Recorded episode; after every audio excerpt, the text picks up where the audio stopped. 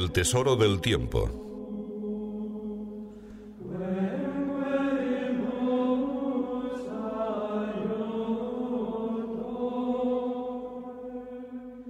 Cuando me dirijo a vosotros, cuando conversamos todos juntos con Dios nuestro Señor, sigo en alta voz mi oración personal.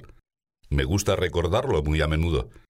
Y vosotros habéis de esforzaros también en alimentar vuestra oración dentro de vuestras almas, aun cuando por cualquier circunstancia, como la de hoy, por ejemplo, nos veamos precisados a tratar de un tema que no parece a primera vista muy a propósito para un diálogo de amor, que eso es nuestro coloquio con el Señor. Digo a primera vista porque todo lo que nos ocurre, todo lo que sucede a nuestro lado, puede y debe ser tema de nuestra meditación. Tengo que hablaros del tiempo, de este tiempo que se marcha. No voy a repetir la conocida afirmación de que un año más es un año menos. Tampoco os sugiero que preguntéis por ahí qué piensan del transcurrir de los días, ya que probablemente, si lo hicierais, escucharíais alguna respuesta de este estilo. Juventud, divino tesoro, que te vas para no volver. Aunque no excluyo que oyerais otra consideración con más sentido sobrenatural. Tampoco quiero detenerme en el punto concreto de la brevedad de la vida con acentos de nostalgia.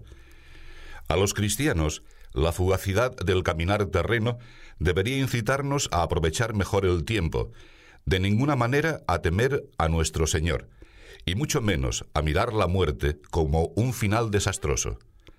Un año que termina, se ha dicho de mil modos, más o menos poéticos, con la gracia y la misericordia de Dios, es un paso más que nos acerca al cielo, nuestra definitiva patria. Al pensar en esta realidad, entiendo muy bien aquella exclamación que San Pablo escribe a los de Corinto.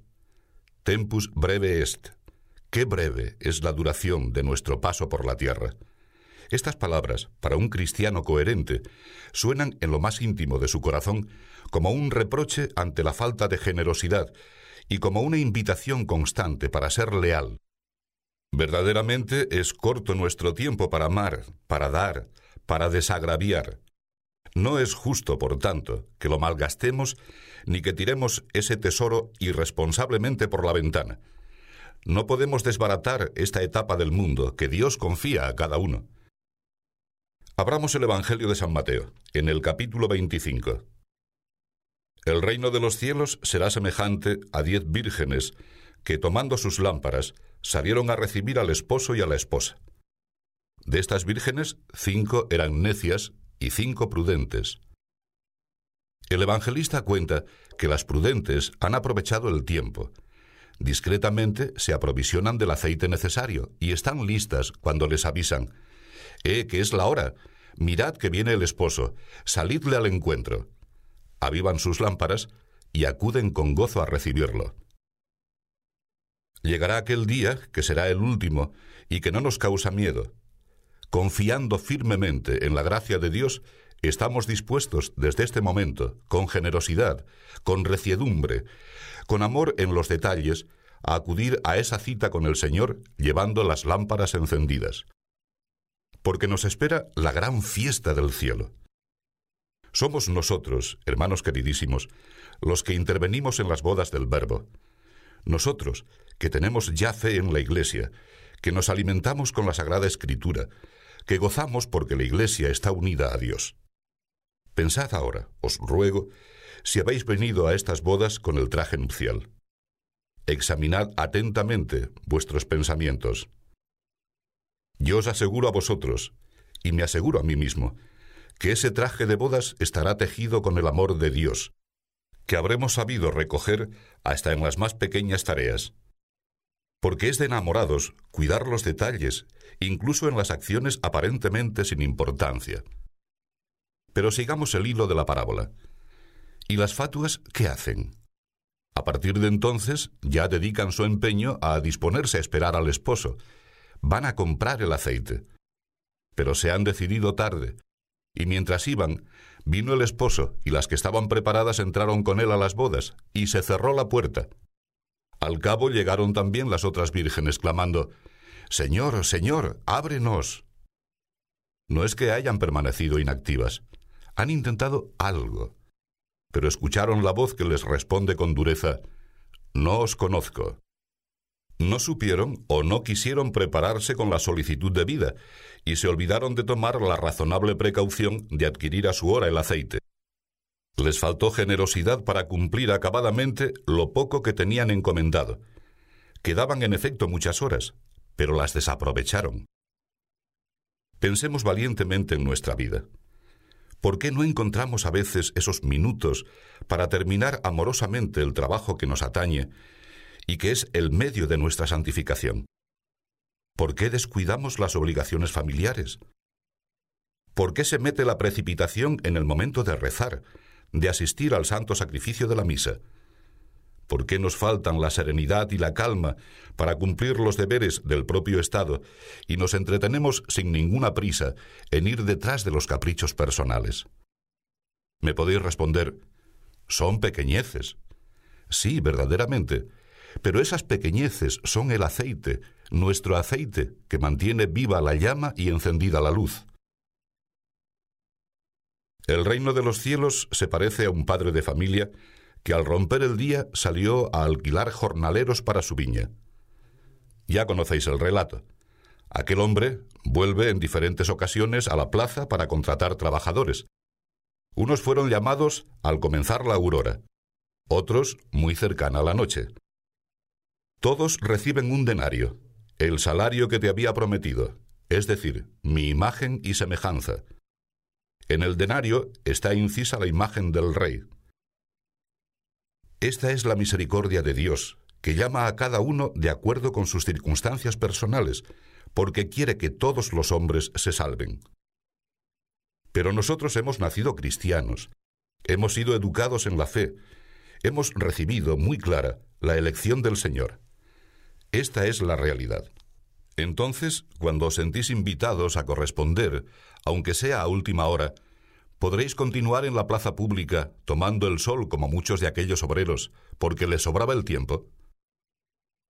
No nos debe sobrar el tiempo, ni un segundo, y no exagero. Trabajo hay. El mundo es grande, y son millones las almas que no han oído aún con claridad la doctrina de Cristo. Me dirijo a cada uno de vosotros. Si te sobra tiempo, recapacita un poco. Es muy posible que vivas metido en la tibieza, o que, sobrenaturalmente hablando, seas un tullido. No te mueves, estás parado, estéril, sin desarrollar todo el bien que deberías comunicar a los que se encuentran a tu lado, en tu ambiente, en tu trabajo, en tu familia. Me dirás quizá, ¿y por qué habría de esforzarme? No te contesto yo, sino San Pablo. El amor de Cristo nos urge. Todo el espacio de una existencia es poco para ensanchar las fronteras de tu caridad. Desde los primerísimos comienzos del Opus Dei he manifestado mi gran empeño en repetir sin descanso, para las almas generosas que se decidan a traducirlo en obras, aquel grito de Cristo. En esto conocerán todos que sois mis discípulos, si os amáis los unos a los otros. Nos conocerán precisamente en eso, porque la caridad es el punto de arranque de cualquier actividad de un cristiano. Él, que es la misma pureza, no asegura que conocerán a sus discípulos por la limpieza de su vida. Él, que es la sobriedad, que ni siquiera dispone de una piedra donde reclinar su cabeza, que pasó tantos días en ayuno y retiro, no manifiesta a los apóstoles, os conocerán como escogidos míos, porque no sois comilones ni bebedores. La vida limpia de Cristo era, como ha sido y será en todas las épocas, un bofetón para aquella sociedad de entonces, como ahora con frecuencia tan podrida. Su sobriedad, otro latigazo para los que estaban de banquete continuo, provocando el vómito después de comer para poder seguir comiendo, cumpliendo a la letra las palabras de Saulo, convierten su vientre en un dios. La humildad del Señor era otro golpe para aquel modo de consumir la vida ocupados solo de sí mismos. Estando en Roma, he comentado repetidas veces, y quizá me lo habéis oído decir, que por debajo de esos arcos, hoy en ruinas, desfilaban triunfadores, vanos, engreídos, llenos de soberbia, los emperadores y sus generales vencedores. Y al atravesar esos monumentos, quizá bajaban la cabeza por temor a golpear el arco grandioso con la majestad de sus frentes. Sin embargo, Cristo, humilde, no precisa tampoco, conocerán que sois mis discípulos en que sois humildes y modestos. Querría haceros notar que después de veinte siglos todavía aparece con toda la fuerza de la novedad el mandato del Maestro, que es como la carta de presentación del verdadero Hijo de Dios. A lo largo de mi vida sacerdotal he predicado con muchísima frecuencia que, desgraciadamente para tantos, sigue siendo nuevo, porque nunca o casi nunca se han esforzado en practicarlo. Es triste, pero es así. Y está muy claro que la afirmación del Mesías resalta de modo terminante. En esto os conocerán, en que os amáis los unos a los otros. Por eso, siento la necesidad de recordar constantemente esas palabras del Señor. San Pablo añade, Llevad los unos las cargas de los otros, y así cumpliréis la ley de Cristo. Ratos perdidos, quizá con la falsa excusa de que te sobra tiempo. Si hay tantos hermanos, amigos tuyos, sobrecargados de trabajo, con delicadeza, con cortesía, con la sonrisa en los labios, ayúdales de tal manera que resulte casi imposible que lo noten, y que ni se puedan mostrar agradecidos, porque la discreta finura de tu caridad ha hecho que pasara inadvertida.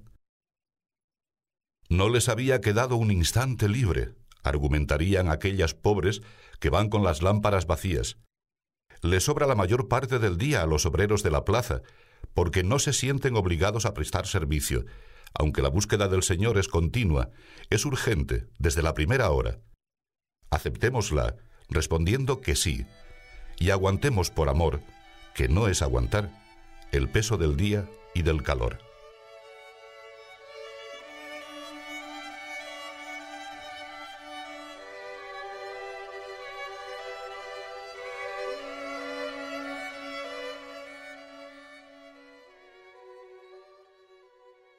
Consideremos ahora la parábola de aquel hombre que, yéndose a lejanas tierras, convocó a sus criados y les entregó sus bienes.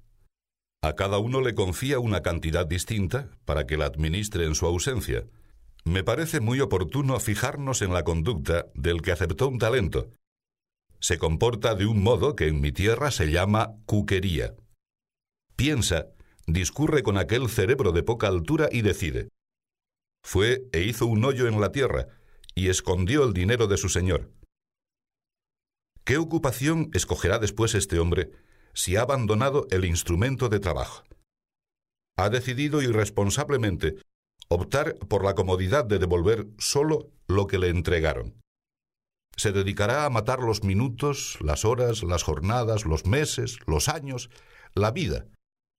Los demás se afanan, negocian, se preocupan noblemente por restituir más de lo que han recibido, el legítimo fruto, porque la recomendación ha sido muy concreta. Negociamini dum benio. Encargaos de esta labor para obtener ganancia, hasta que el dueño vuelva. Este no, este inutiliza su existencia. Qué pena vivir practicando como ocupación la de matar el tiempo, que es un tesoro de Dios. No caben las excusas para justificar esa actuación. Ninguno diga, dispongo solo de un talento, no puedo lograr nada. También con un solo talento puede sobrar de modo meritorio. Qué tristeza no sacar partido, auténtico rendimiento de todas las facultades, pocas o muchas, que Dios concede al hombre para que se dedique a servir a las almas y a la sociedad. Cuando el cristiano mata su tiempo en la tierra, se coloca en peligro de matar su cielo cuando por egoísmo se retrae, se esconde, se despreocupa. El que ama a Dios no solo entrega lo que tiene, lo que es, al servicio de Cristo, se da él mismo. No ve, con mirada rastrera, su yo en la salud, en el nombre, en la carrera. Mío, mío, mío. Piensan, dicen y hacen muchos. ¿Qué cosa más molesta? Comenta San Jerónimo que verdaderamente lo que está escrito para buscar excusas a los pecados, se realiza en esta gente que, al pecado de soberbia, añade la pereza y la negligencia. Es la soberbia la que conjuga continuamente ese mío, mío, mío. un vicio que convierte al hombre en criatura estéril, que anula las ansias de trabajar por Dios, que le lleva a desaprovechar el tiempo. No pierdas tu eficacia, aniquila en cambio tu egoísmo. Tu vida para ti, tu vida para Dios, para el bien de todos los hombres, por amor al Señor. Desentierra ese talento, hazlo productivo y saborearás la alegría de que, en este negocio sobrenatural, no importa que el resultado no sea en la tierra una maravilla que los hombres puedan admirar. Lo esencial es entregar todo lo que somos y poseemos, procurar que el talento rinda y empeñarnos continuamente en producir buen fruto. Dios nos concede quizá un año más para servirle. No pienses en cinco, ni en dos. Fíjate solo en este, en uno, en el que hemos comenzado. A entregarlo, a no enterrarlo. Esta ha de ser nuestra determinación. Érase un padre de familias que plantó una viña, y la cercó de vallado, y cavando, hizo allí un lagar, edificó una torre, la arrendó después a ciertos labradores y se ausentó a un país lejano. Querría que meditáramos las enseñanzas de esta parábola desde el punto de vista que nos interesa ahora. La tradición ha visto en este relato una imagen del destino del pueblo elegido por Dios, y nos ha señalado principalmente cómo, a tanto amor por parte del Señor, correspondemos los hombres con infidelidad, con falta de agradecimiento. Concretamente pretendo detenerme en ese se ausentó a un país lejano. Enseguida llego a la conclusión de que los cristianos no debemos abandonar esta viña en la que nos ha metido el Señor, Hemos de emplear nuestras fuerzas en esa labor, dentro de la cerca, trabajando en el lagar, y acabada la faena diaria, descansando en la torre. Si nos dejáramos arrastrar por la comodidad, sería como contestar a Cristo, Eh, que mis años son para mí, no para ti. No deseo decidirme a cuidar tu viña. El Señor nos ha regalado la vida, los sentidos, las potencias, gracias sin cuento. Y no tenemos derecho a olvidar que somos un obrero, entre tantos, en esta hacienda en la que Él nos ha colocado para colaborar en la tarea de llevar el alimento a los demás. Este es nuestro sitio, dentro de estos límites. Aquí hemos de gastarnos diariamente con Él, ayudándole en su labor redentora. Dejadme que insista, tu tiempo para ti, tu tiempo para Dios. Puede ser que por la misericordia del Señor ese egoísmo no haya entrado en tu alma de momento. Te hablo por si alguna vez sientes que tu corazón vacila en la fe de Cristo. Entonces te pido, te pide Dios, fidelidad en tu empeño, dominar la soberbia, sujetar la imaginación, no permitirte la ligereza de irte lejos, no desertar. Le sobraba toda la jornada a aquellos jornaleros que estaban en medio de la plaza. Quería matar las horas el que escondió el talento en el suelo. Se va a otra parte el que debía ocuparse de la viña. Todos coinciden en una insensibilidad ante la gran tarea que a cada uno de los cristianos ha sido encomendada por el Maestro, la de considerarnos y la de portarnos como instrumentos suyos para corredimir con Él, la de consumir nuestra vida entera en ese sacrificio gozoso de entregarnos por el bien de las almas.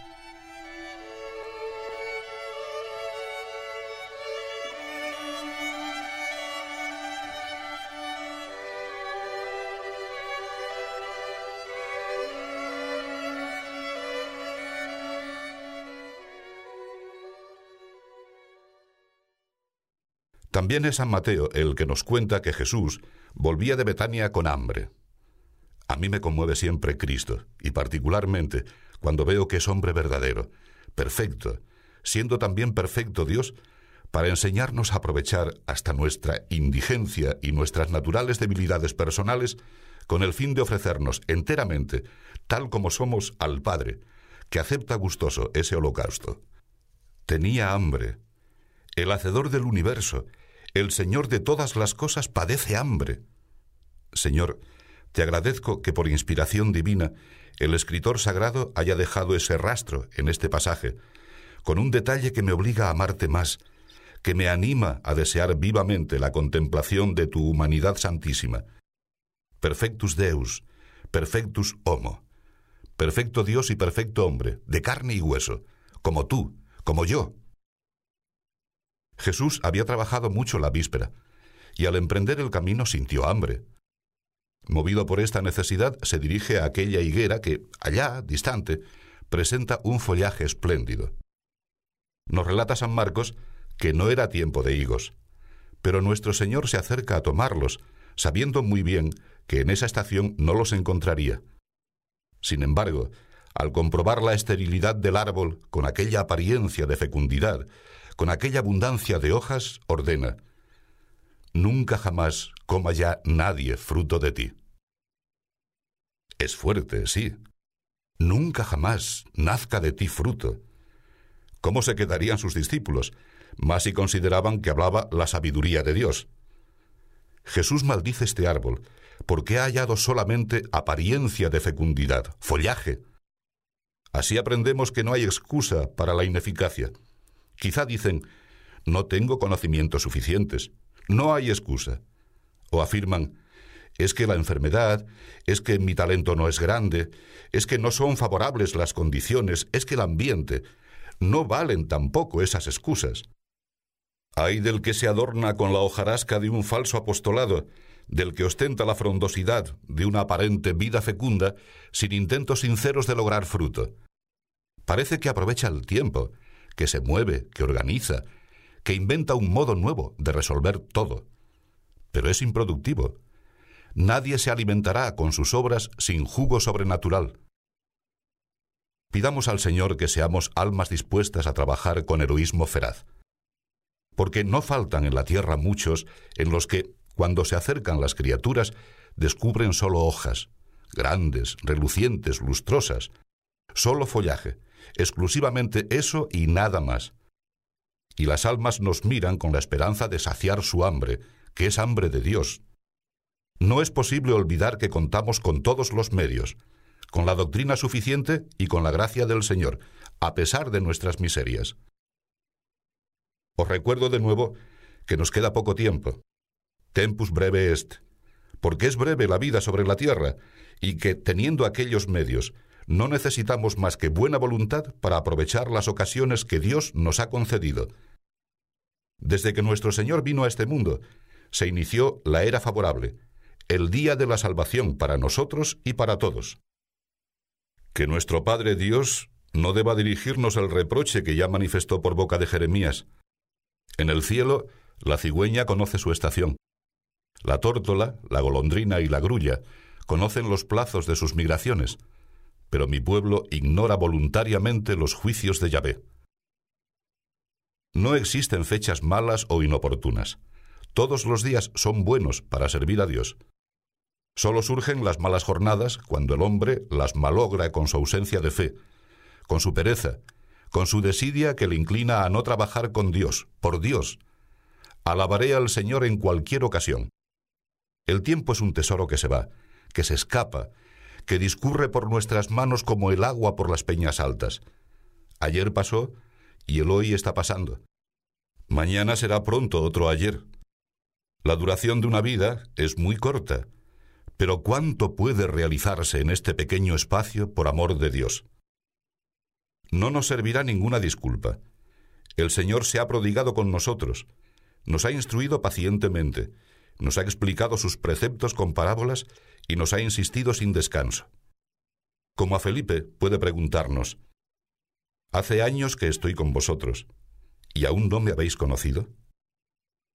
Ha llegado el momento de trabajar de verdad, de ocupar todos los instantes de la jornada, de soportar gustosamente y con alegría el peso del día y del calor.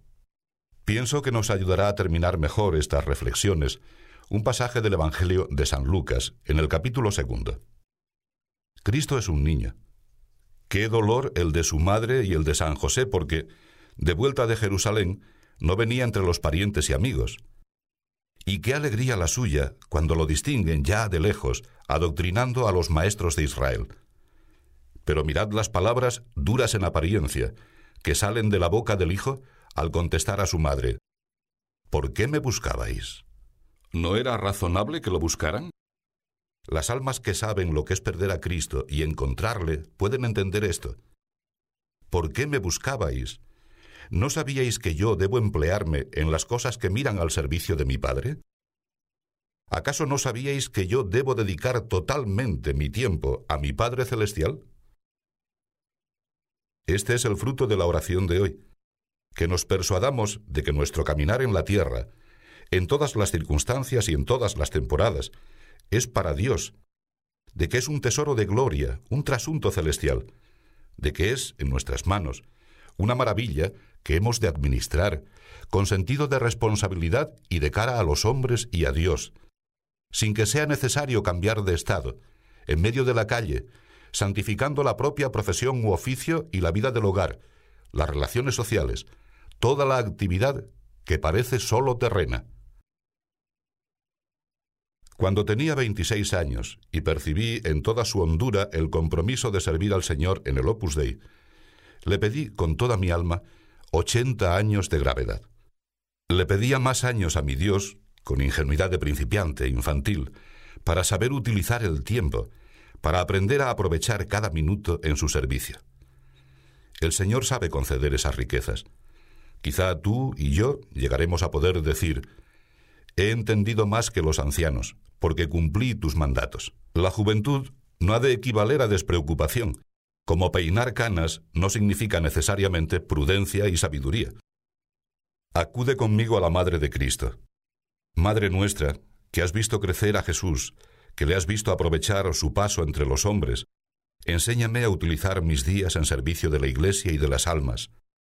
Enséñame a oír en lo más íntimo de mi corazón, como un reproche cariñoso, Madre buena, siempre que sea menester, que mi tiempo no me pertenece, porque es del Padre nuestro que está en los cielos.